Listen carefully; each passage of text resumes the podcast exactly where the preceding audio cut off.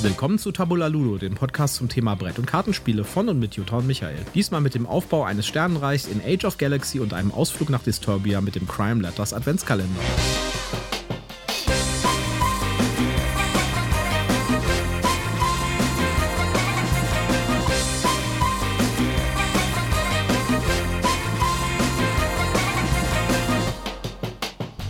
Willkommen zur Ausgabe 32 von Tabula Ludo. Wieder hier äh, in meinem Heim am Tisch uns gegenüber sitzend äh, ich und Jutta. Ja, hallo, schön, dass ihr wieder mit dabei seid. Ja, diesmal haben wir einige wirklich coole Spiele gespielt und wir haben so viele Spiele gespielt in der letzten Woche, dass wir euch nur einen Teil davon diesmal was erzählen können drüber. Aber wir haben, glaube ich, ein relativ interessantes Programm und wir haben äh, ein paar außergewöhnliche Sachen vorbereitet. Genau, wir mussten Ene Mene Mu spielen, welche Spiele es heute in die Folge schaffen. Ja, kommen wir zuerst äh, zu deinem Werbehinweis.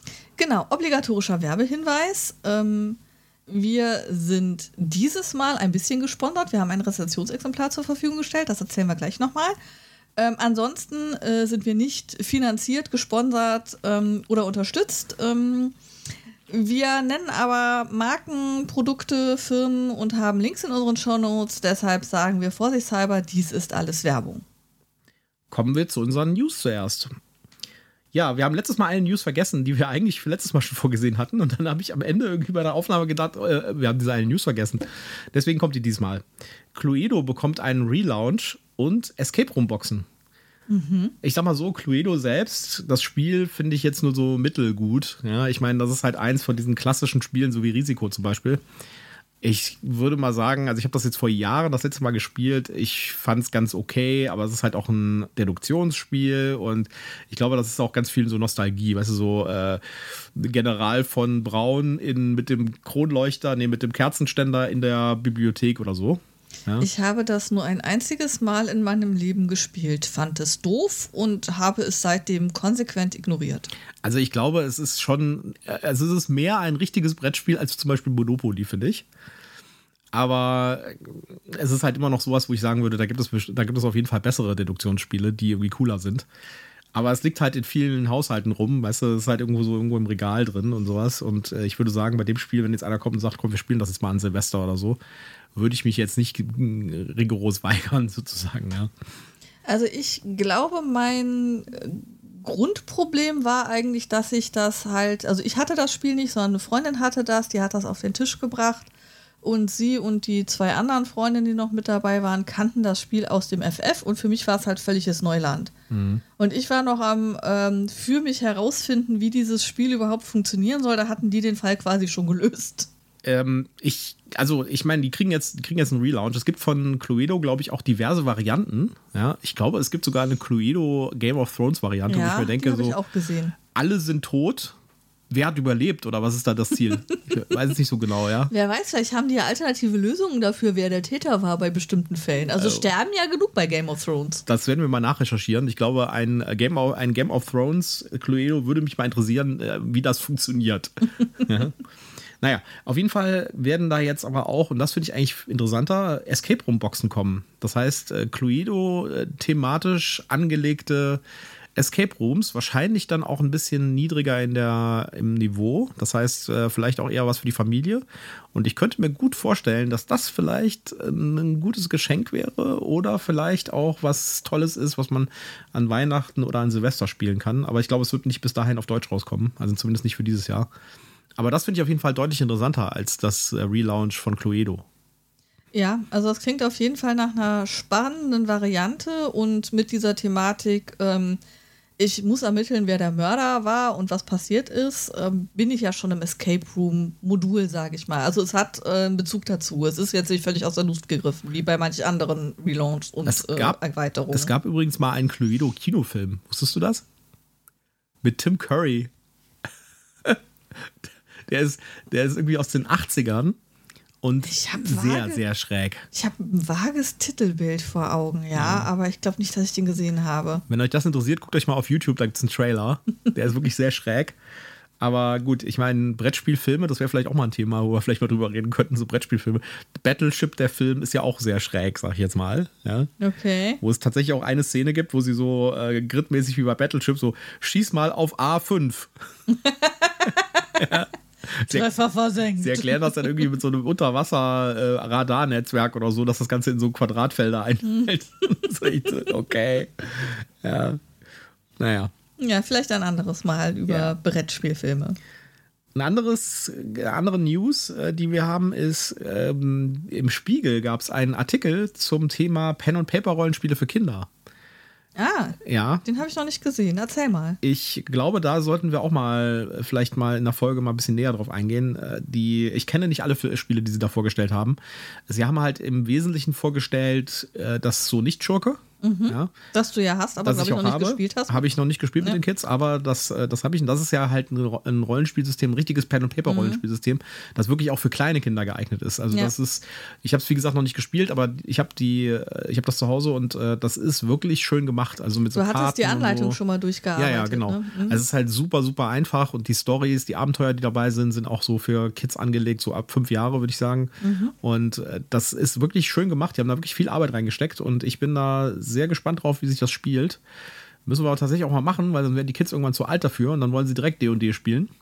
Wir haben ja schon mit den größeren eine Runde hingelegt. Ja, und das hat eigentlich ganz gut geklappt. Ne? Ja. Also ich würde auch sagen, so ab zehn Jahre kann man auch durchaus D&D spielen. Ja, absolut. Also da gibt es auch, es gibt ja auch Abenteuer speziell bei D&D für Kids, die sind ja da gut geeignet für. Ja. Ja. Ein paar Sachen, die die vorgestellt haben, könnt ihr mal selbst lesen. Wir haben den Artikel verlinkt. Sind allerdings eher, würde ich sagen, narrative Brettspiele. Also da sind dann auch Brettspiele dabei, die, oder eigentlich Brettspiele dabei, die halt ein bisschen mehr Story haben. Und ähm, ja, guckt euch das einfach mal an. Vielleicht findet ihr ja auch ein paar Sachen, die ihr vielleicht als Inspiration für ein Weihnachtsgeschenk nehmen könnt.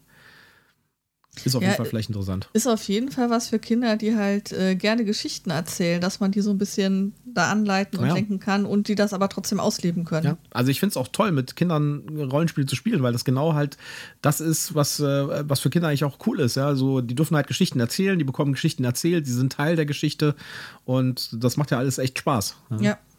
Und unsere letzte News für heute, da geht es um die Katan-Weltmeisterschaft, die Ende November in Malta stattfindet. Ja. Okay. Da- Die hat jetzt zum ersten Mal findet die wieder statt, nach vier Jahren. Normalerweise wird die alle zwei Jahre ausgerichtet. Ja. Und äh, da treffen sich dann 80 Lass Leute. mich überlegen, was verhindert hat, dass die beim letzten Mal stattgefunden hat. Ja, das können wir uns, glaube ich, alle überlegen. Ne? Aber äh, da kommen halt 80 Leute hin, die Okay. mit so regionalen Championships dann äh, sich qualifiziert haben. Und die spielen darum, wer der beste Katan-Spieler ist. Krass. Ja, ich weiß nicht genau, wie die das machen, weil Katan ist ja ein Mehrspielerspiel. Wahrscheinlich machen die da Punkte oder sowas. Das ging aus dem Artikel auch nicht so hervor. Wahrscheinlich äh, gibt es dann Siegpunkte oder äh, Anzahl der. Falls da draußen jemand ist, der entweder teilnimmt oder zumindest weiß, wie es funktioniert, wir hätten gern die Info, wie funktioniert das, wenn man bei so einem Mehrspieler-Brettspiel eine Weltmeisterschaft austrägt. Also ich weiß, dass auf das Spiel gab es ja auch immer die Katan-Meisterschaft. Und das war, das hatten jetzt in den letzten zwei Jahren habe ich das nicht gesehen, aber davor war das immer so eine Halle quasi, die so komplett mit Tischen vollgestellt war, wo dann wirklich richtig viele Leute Katan gespielt haben. Ja. Und äh, das ist schon ganz schön cool. Ich meine, ich, ich habe jetzt Katan jetzt auch hier liegen, ja, auch mit den Erweiterungen und so. Ich habe das schon seit Jahren nicht mehr gespielt. Mir hat immer der dritte Mann gefehlt. Ja, das kann man erst ab drei Leuten spielen. Das ist in der Tat äh, ein Problem. Ich habe das nämlich auch zu Hause, aber mir hat immer der dritte Mann gefehlt. Ich, wir müssten das eigentlich mal wieder spielen, weil ich würde das gerne mal mit, den, mit der Erfahrung von Brettspielen, die ich heute habe, mal vergleichen, wie gut das noch ist.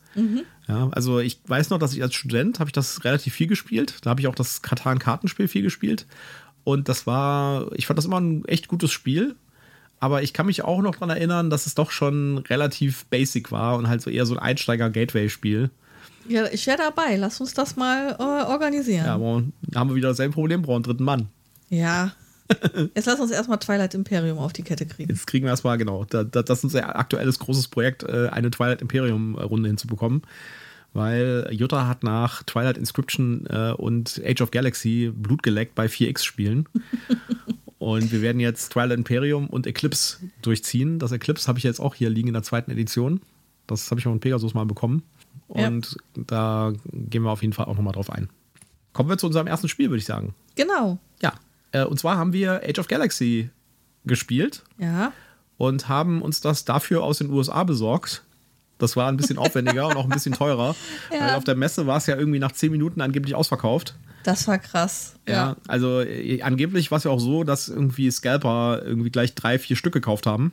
Und Aber man muss natürlich auch dazu sagen, ich glaube, zwei oder drei Tage vor der Messe fing das an, dass so ziemlich jeder große YouTuber, dem ich folge, äh, davon berichtet hat, wie geil dieses Spiel ist. Spätestens an, ab dem Mittwoch. Die durften ja schon einen Tag vorher auf die Messe und spätestens ab dem Mittwoch ging das durch alle Kanäle, dass das der Geheimtipp ist, dass das super ist und dass man sich das unbedingt besorgen sollte. Insofern ähm, nicht überraschend, dass es dann vergriffen war. ja, und ich weiß noch, wir sind als erstes hingegangen am Freitag, ne?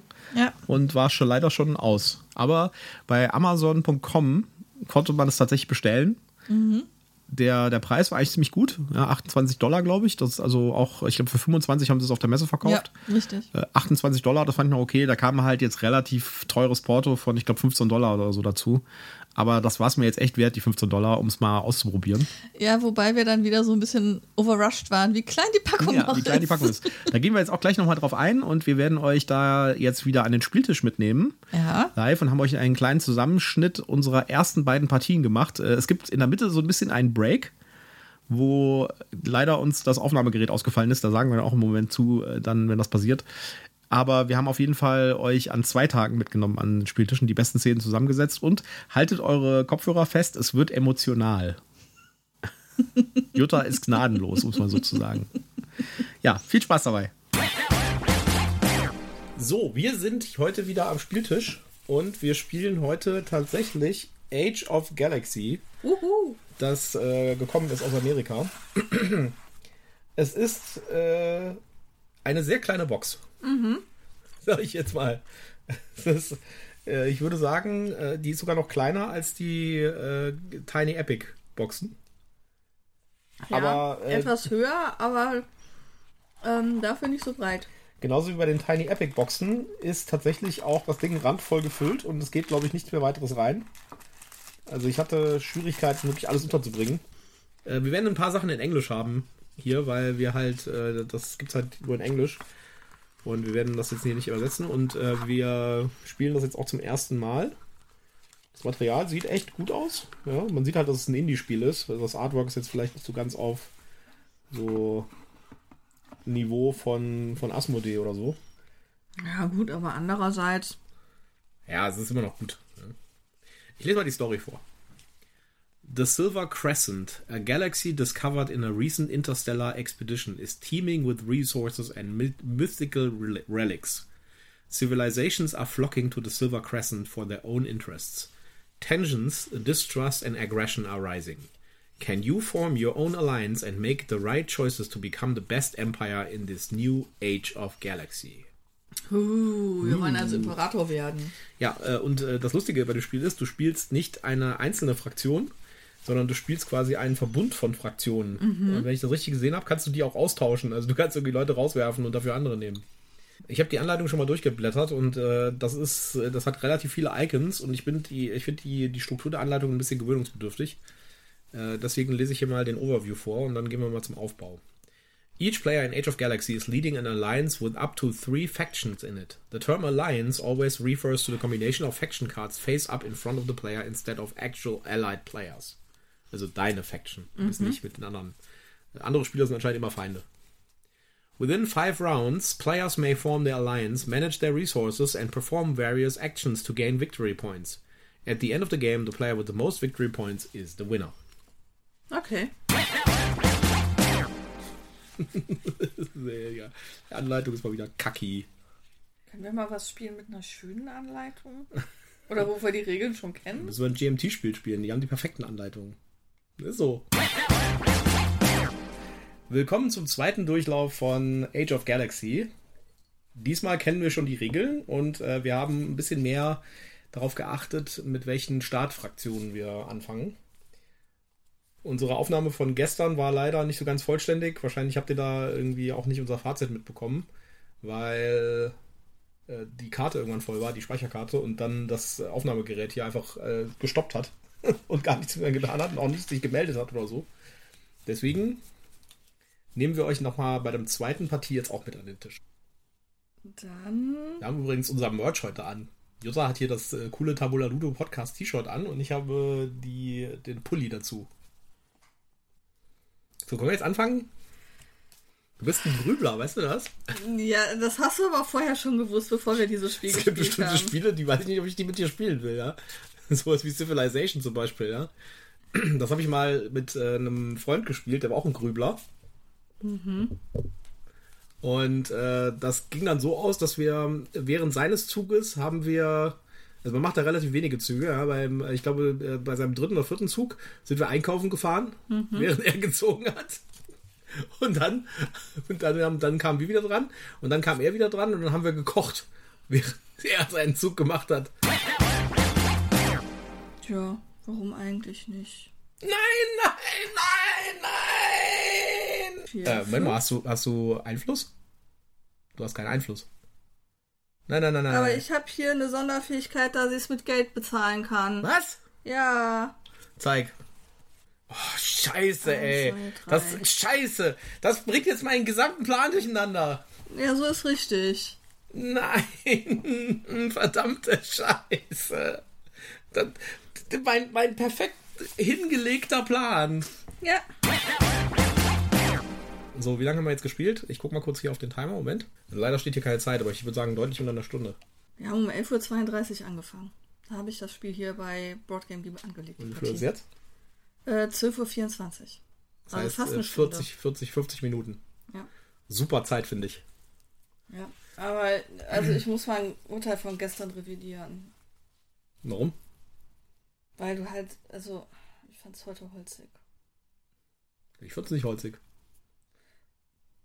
Ich habe mich schwer getan mit den, mit, den, mit den sieben Fraktionen, die ich auf der Hand hatte. Ich habe kein, keine Strategie aufbauen können und äh, habe mich extrem schwer getan, irgendwie, du hast ja auch gemerkt, wie lange ich überlegt habe, irgendwas Sinnvolles zu tun. Also, ich finde, dieses Spiel ist sehr kompakt in mehreren Aspekten.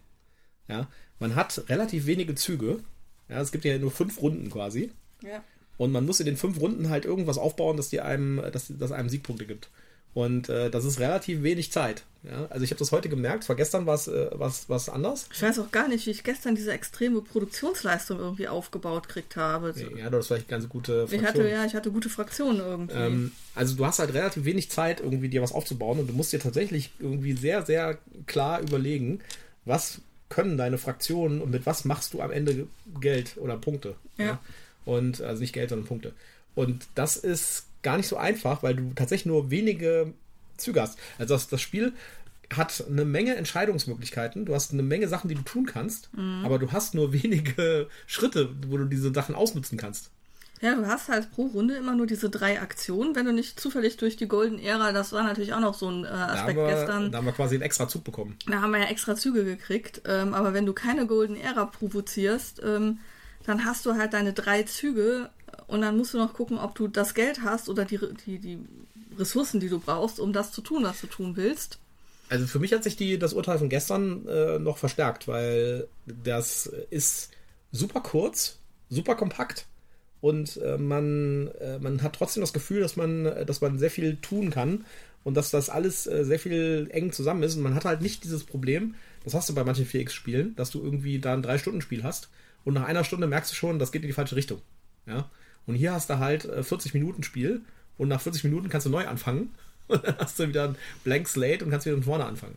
Ja, also das ist für mich ein Grenzrüberspiel, weil ich da sehr viel äh, versuche zu optimieren, zu überlegen, wie mache ich das. Ähm, ja, du hast natürlich recht. Dadurch, dass du eben diese, diese, äh, im Idealfall diese fünf Runden, also du hast diese fünf Runden, A3 Züge, mal hast du ein paar mehr Züge, wenn du eine goldene Ära dazwischen hattest, aber im Grunde genommen hast du 15 Züge und dann ist fertig.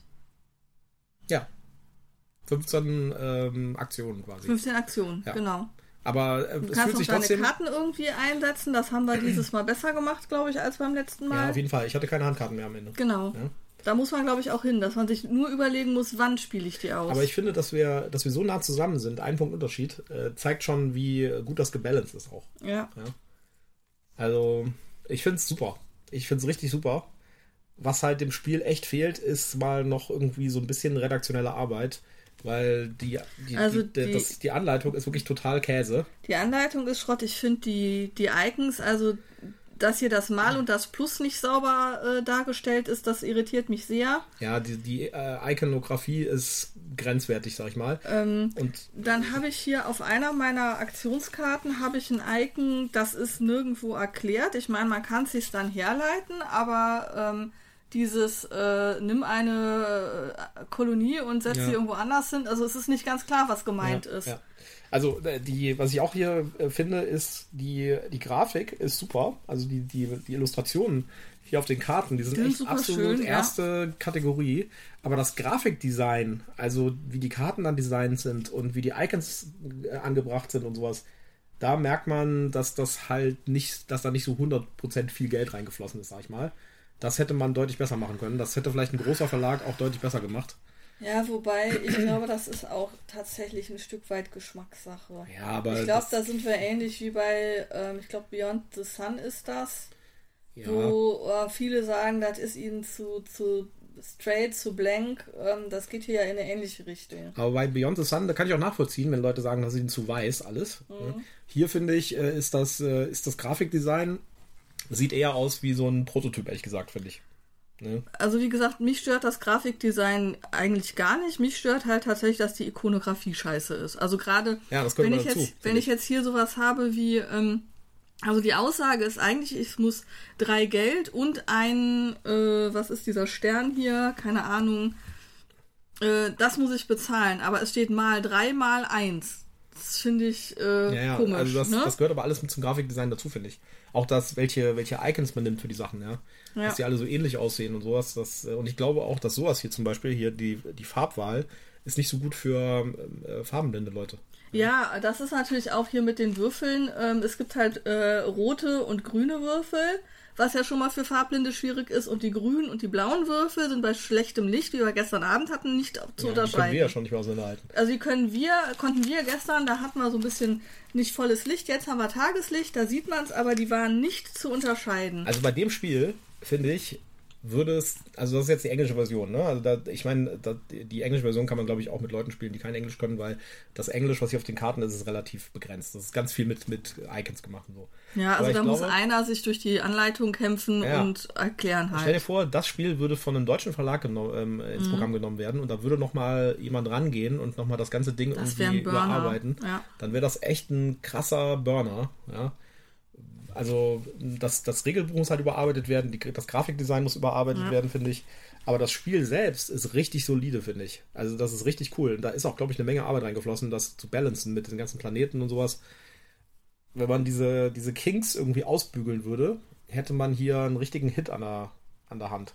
Also, äh, machen wir mal Zahlen, Daten, Fakten. Also ich würde dem, ich hab, wir haben ja Also gestern drüber erstmal geredet. Zahle, Daten, Fakten, ein bis vier Spieler.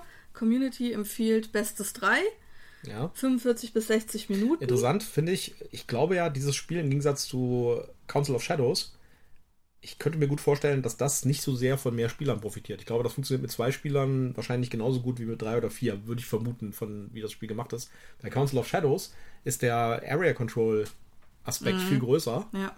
Und äh, da, glaube ich, ist es besser, wenn du mit mehr Spielern spielst. ja, also gerade auch vor dem Hintergrund, mehr Spieler bedeutet dann ja, es sind mehr Planeten und Anomalien mit im Spiel. Genau, also du kannst mehr, Das heißt, dadurch auch direkt ist- mehr ausbreiten. Ne? Genau, dadurch ist natürlich dieses Balancing, wie viele Planeten habe ich denn zur Verfügung, ausgeglichen. Und wenn man hier mal jetzt anguckt, wir haben unseren finalen Planetensystemplan hier, haben wir jede Menge Planeten, die noch frei sind. Also Ja.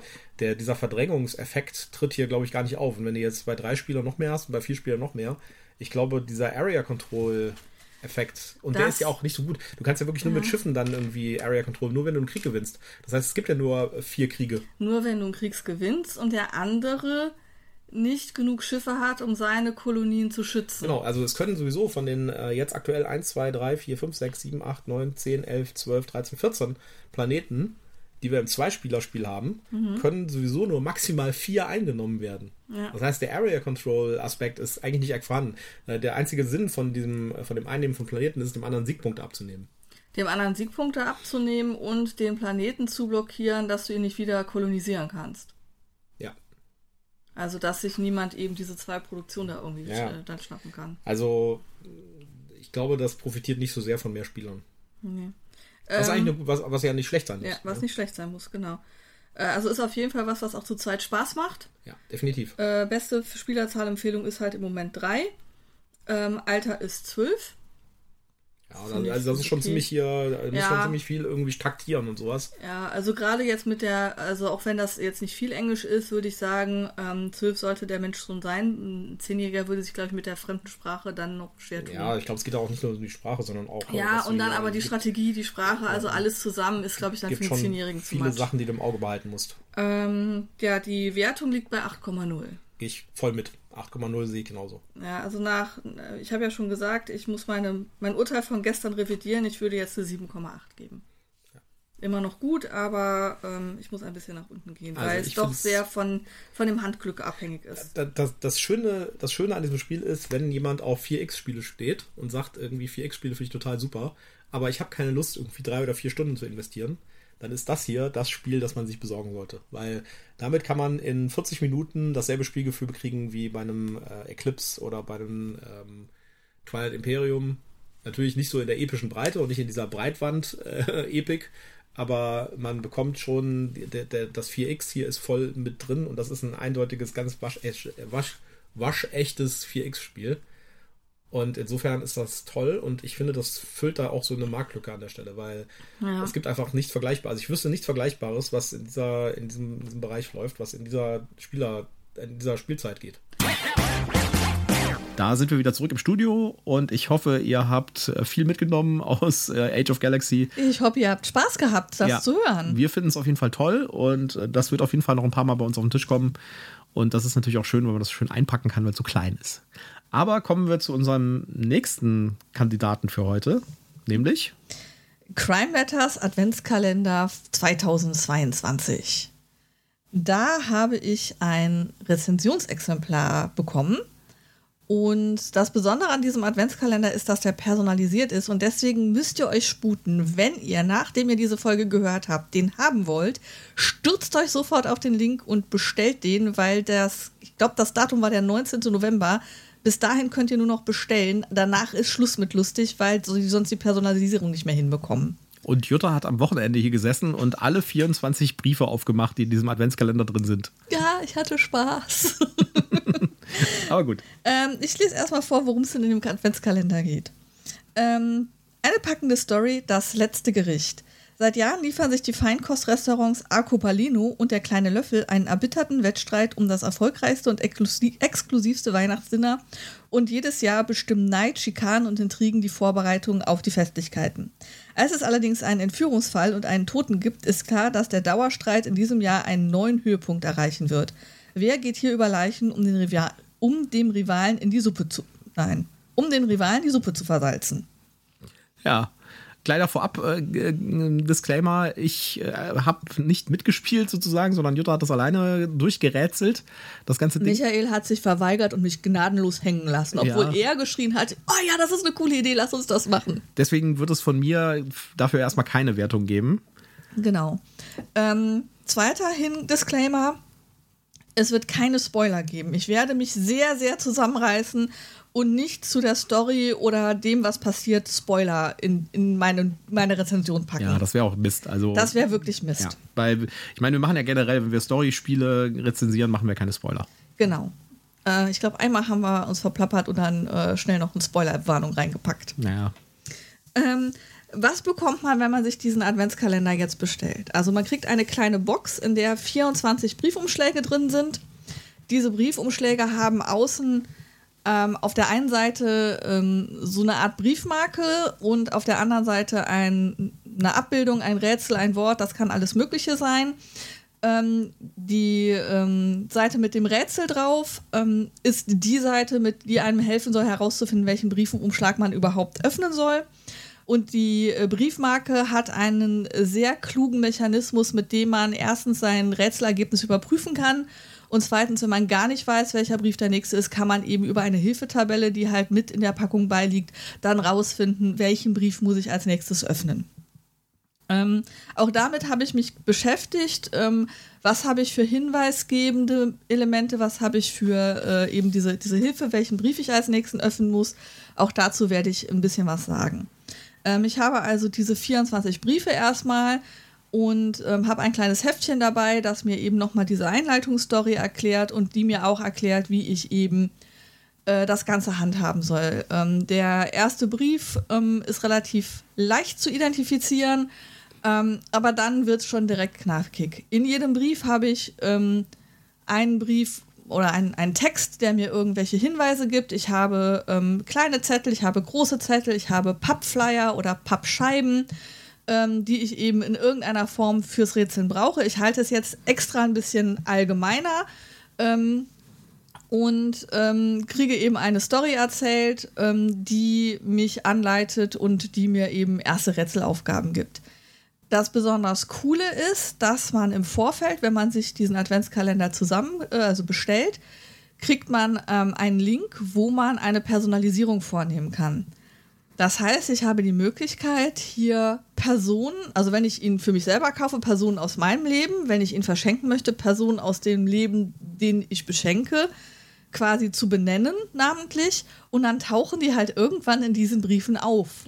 Muss man dazu sagen, die, der Verlag, der das macht, hat damit sehr viel Erfahrung. Also, das ist nicht das erste ja. Mal, dass sie sowas machen. Und die machen auch ein Produkt, das nennt sich Crime Letters und mhm. äh, die Crime Books, die dazugehören. Über die werden wir auch nochmal sprechen in einer anderen Folge.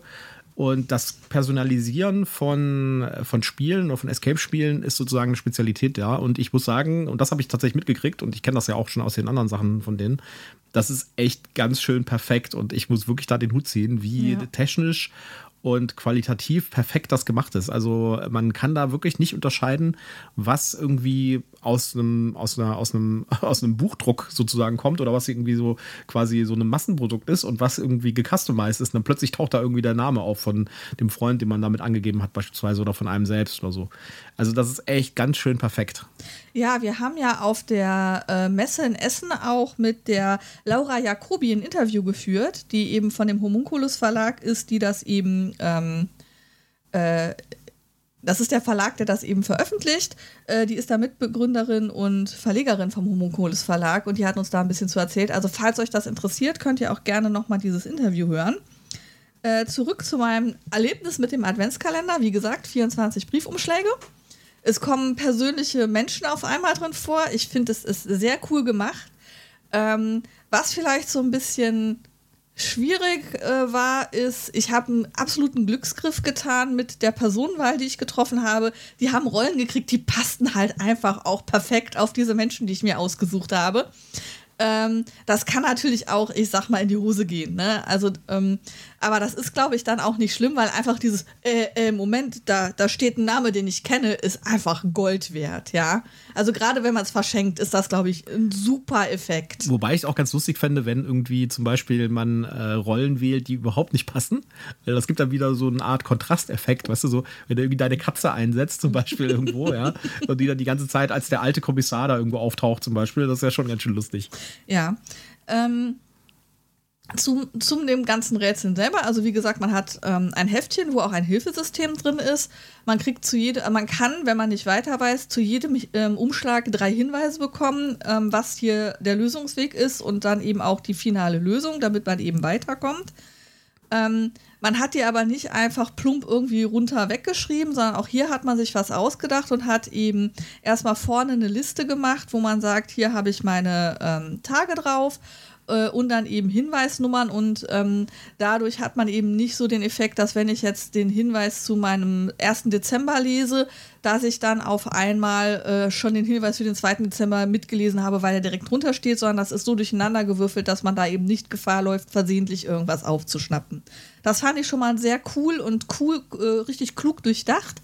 Und dann eben dieses Notfallsystem, ähm, dass ich äh, einerseits natürlich nutzen kann, wenn ich überhaupt gar keinen Plan habe, weil manche Rätsel auf dem Umschlag sind dann schon so ein bisschen von hinten durch die Brust in Auge, wo man vielleicht nicht unbedingt drauf kommt. Dass ich dann eben nochmal diese Briefmarke habe, die hat eine Farbe und ein Symbol und dann habe ich ein Raster, wo ich dann eben nochmal gucken kann, ah, ich brauche jetzt einen Hinweis, welcher Umschlag denn, ich sage jetzt mal, der 12. Dezember ist Man kann nicht gucken, ah, das ist die Farbe, die die Briefmarke haben muss, das ist das Symbol, das die Briefmarke haben muss und kann ganz eindeutig identifizieren, welcher Umschlag ist jetzt wirklich der für den 12. Dezember.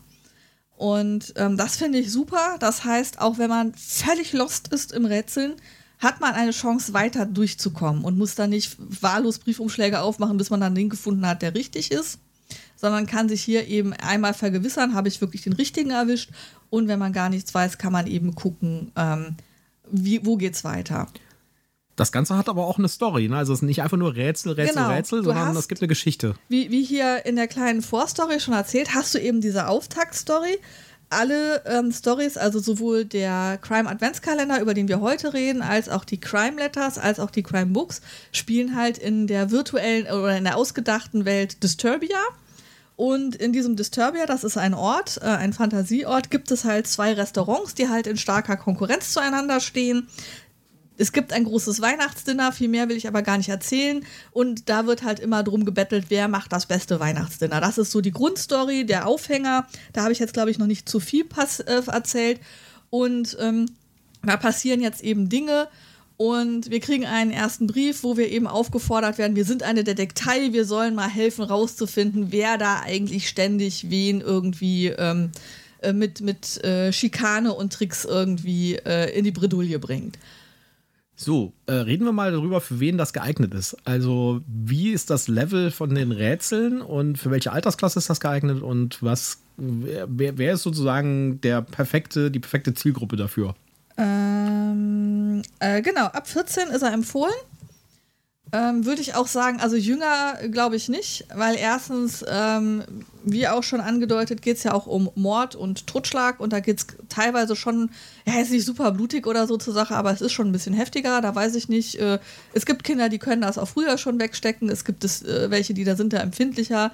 Ähm, aber ab 14 würde ich sagen, und ich muss sagen, die Rätsel haben es schon in sich.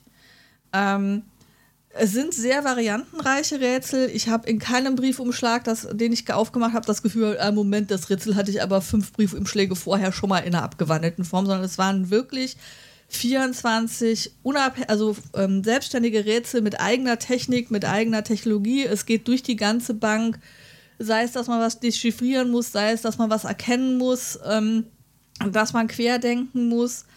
Ähm, man braucht auch ein Stück weit ja, ich sag mal, Hintergrundbildung, also je mehr man weiß aus Geschichte, Historie, Märchenwelt, Fantasywelt, das kann einem alles irgendwo helfen. Ich, wie gesagt, ich will nicht spoilern, aber es gab halt so eine Stelle, wo ich dachte, ich habe keine Ahnung, welchen Briefumschlag ich aufmachen soll. Dann habe ich nachgeguckt, habe mir das Rest angeguckt. Ah, okay. Wenn ich jetzt die Lösung weiß und dieses Bild sehe, weiß ich, was die Verbindung ist. Aber von alleine wäre ich nicht drauf gekommen. Ähm, das heißt, da muss man manchmal wirklich querdenken.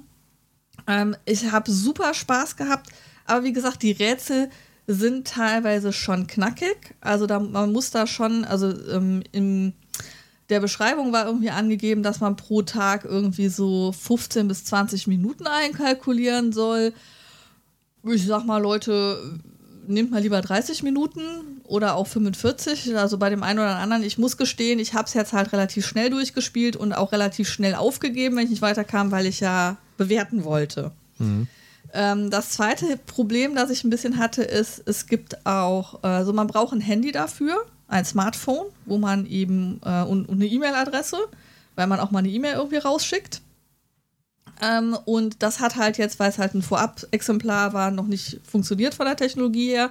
Finde ich jetzt nicht schlimm, will ich jetzt auch nicht negativ bewerten. War jetzt halt einfach nur so, dass ich an zwei Stellen gar nicht weiterkommen konnte, weil mir diese Files halt fehlen. Ja, aber das wird ja dann, wenn, wenn die tatsächlich genau. ausgeliefert werden, genau. das ja funktionieren dann. Ähm, das macht das Ganze natürlich, also ich kenne das aus den Crime Letters, das macht das Ganze natürlich nochmal umso cooler, wenn man dann da irgendwie noch im Internet unterwegs ist und auf irgendwelchen Seiten rumspringt oder Sachen findet. Ähm, das ist super genial, war jetzt noch nicht alles fertig, ist ja auch ganz legitim. Ähm, aber ähm, also da muss man halt für darauf vorbereitet sein, dass man halt mal ein Smartphone oder ein Tablet braucht. Äh, also Smartphone würde reichen, aber ein Tablet ist dann natürlich noch mal besser ähm, und ähm, da eben dann auch noch mal im Internet ein bisschen aktiv ist.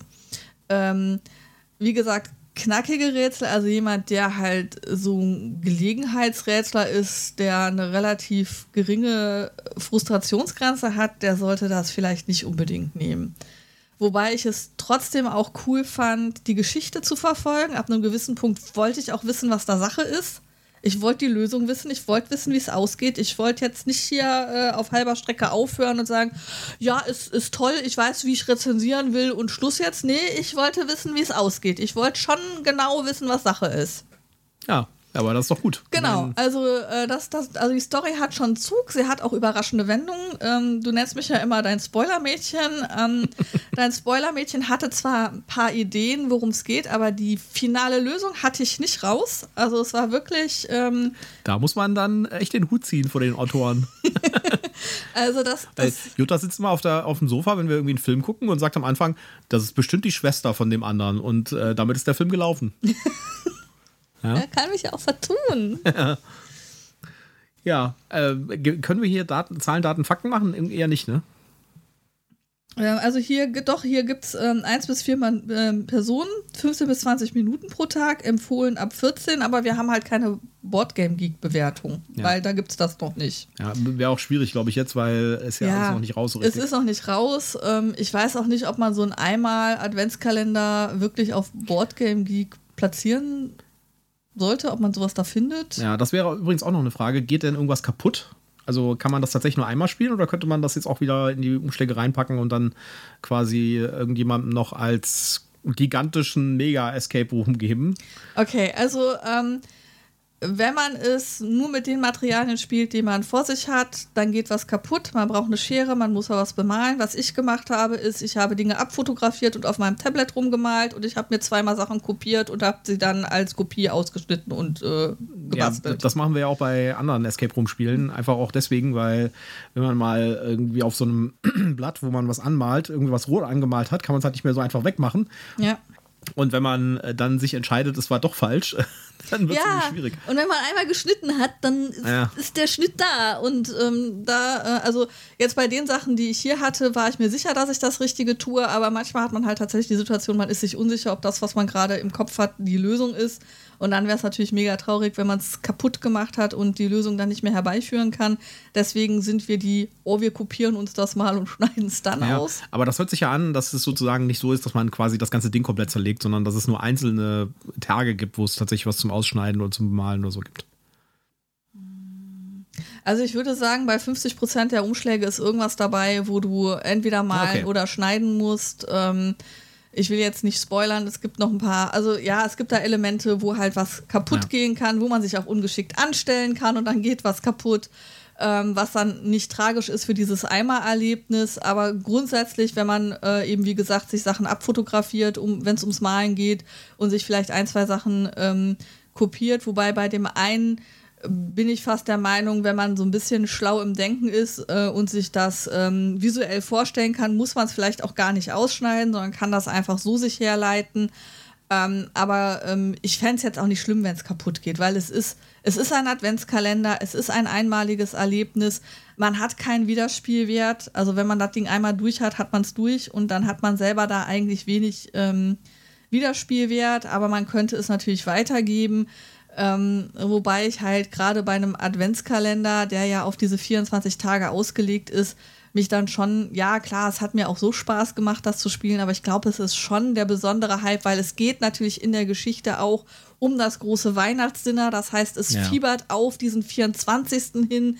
Ähm, es hat auch einen starken Zeitbezug auf diese Datümer. Ah, wir haben doch nur noch so viele Tage bis zum Dinner und jetzt ist das wieder passiert. Ne? Also, ähm, das, das hat schon einen sehr starken zeitlichen Bezug auf diese Vorweihnachtszeit. Insofern, klar hat man trotzdem Spaß und man kann das abstrahieren.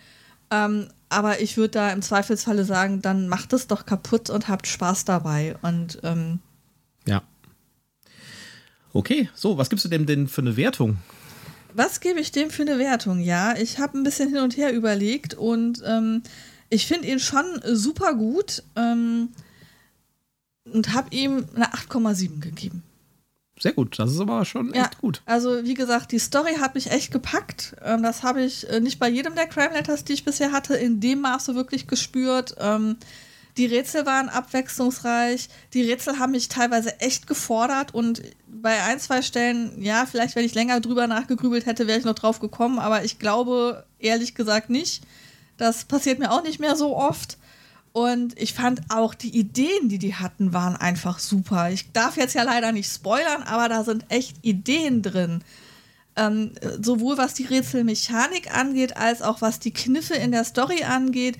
Richtig cool. Und auch wie dir die ähm, verschiedenen Rätsel zugeführt werden. Also es ist jetzt nicht einfach so, du machst den Briefumschlag auf und dann steht da irgendwas drin und ähm, du weißt ja, okay, das muss ich jetzt rätseln, aber es hat mit der Story nichts zu tun, sondern es hat immer einen Bezug zu der Story. Und ja, an der einen oder anderen Stelle denkt man, uh, das ist jetzt aber ein bisschen weit hergeholt, aber trotzdem ist ein Bezug zur Story da, wo man sagt, okay, mit ein bisschen gutem Willen kann ich glauben, dass das jetzt so hier gerade passiert. Und das finde ich einfach super, dass dir halt nicht so, ja, ich sag mal so, ähm, ich nehme jetzt extra was, was nicht so in dem Sinne vorkommt. Ich habe hier so ein Dechiffrierrätsel äh, mit Cäsar-Chiffre und das wird mir hingerotzt und dann muss ich es auflösen, ne? sondern ähm, es hat halt wirklich eine Herleitung. Und was ich auch schön finde, ist, dass man manchmal über so Sachen stolpert, wo man sich fragt, brauche ich jetzt eigentlich gar nicht.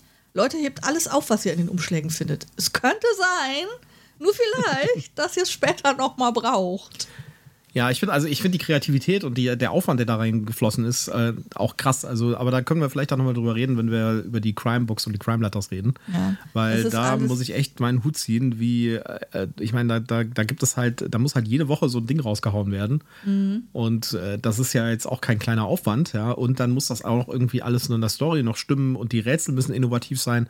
Also da kann man echt äh, den, den Hut ziehen. Ja. Also ähm, um da auch noch mal bei dem Adventskalender drauf zu gehen, ist es alles sehr liebevoll gestaltet. Äh, die haben für beide Restaurants eigene Logos designt, die dann auf Briefen oder Flyern oder so auftauchen. Alles, was da irgendwie auftaucht, hat ein Design, hat ein Layout. Die haben sich überlegt, wie könnte das aussehen. Ähm, also das ist schon wirklich fantastisch gemacht und auch die, die Gimmicks, die da irgendwie drin sind, sind halt hochwertig. Das habe ich an anderer Stelle auch schon billiger gesehen, wo man sich fragt, äh, wie, das funktioniert doch gar nicht hier. Das ist aber billiger Schrott, das hätten sie auch gleich weglassen können. Warte, ich hole mal gerade von mir irgendwas, das das ersetzen kann.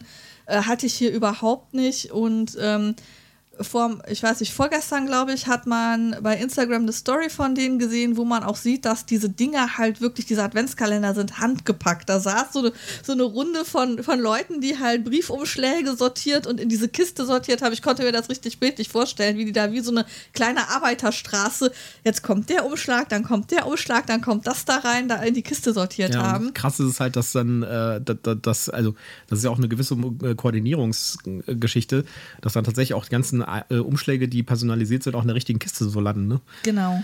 Gut, ja, das hört sich ja alles sehr gut an. Genau. Dann würde ich sagen, wenn ihr da Spaß dran habt. Ne, deshalb noch der eine Hinweis: ne, 16. November, letzter Tag zum Bestellen. Und äh, gerade sind auch 1584 vorrätig. Es ist eine limitierte Auflage, weil eben handgepackt. Wenn ihr den haben wollt, nicht zögern.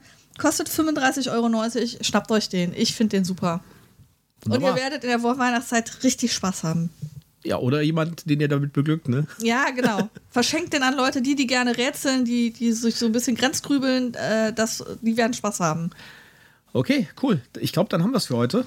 Nächste Woche, wir, wir sind jetzt noch dran, äh, nochmal Twilight Inscription zu spielen. Mhm. Und dann werden wir euch was über Twilight Inscription erzählen, um da ein bisschen tiefer einzusteigen. Ich, ja. äh, das wird auch sehr interessant werden. Also vorab, wir finden es echt gut. Aber da werden wir dann nochmal im Detail drüber sprechen und das auch vielleicht ein bisschen vergleichen mit äh, Council of Shadows und Age of Galaxy. Richtig. Aber gucken wir mal, dass wir, ob wir das nächste Woche schaffen. Mhm. Und ansonsten äh, hören und sehen, hören wir uns nächste Woche wieder und sagen für dieses Mal Tschüss. Tschüss, macht's gut.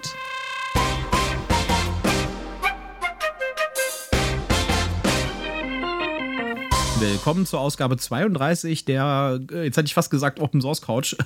Hahaha. Ha, ha. Nochmal bitte. Ich glaube, das müssen wir nochmal machen.